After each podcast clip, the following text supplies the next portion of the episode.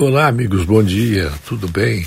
Tudo possivelmente bem. Bruno Covas era um cidadão que, é, integrante de uma família que tinha o mesmo sobrenome, ele parecia ter feito um capital político impressionante e que chamou atenção pela forma como os paulistanos gostavam dele. É natural, quase todos nós sabemos, que após o político morrer, é que são feitos elogios por suas ações administrativas, por seu tirocínio político, por sua capacidade de relevar os uh, ambientes hostis quando alguma coisa não ia bem.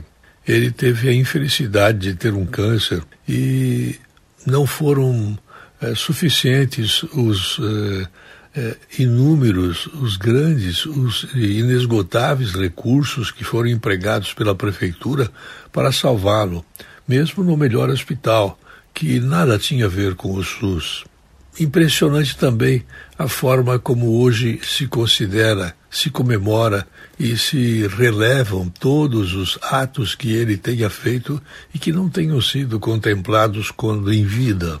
Hoje, o sepultamento dele, que já foi realizado no dia de ontem, em Santos, de onde ele era nascido, faz com que a cidade tenha amanhecido um pouco mais pobre, se verdadeiras as informações que eram dadas a respeito da sua personalidade, que era sempre acompanhada por seu filho de 15 anos, que vivia com o pai.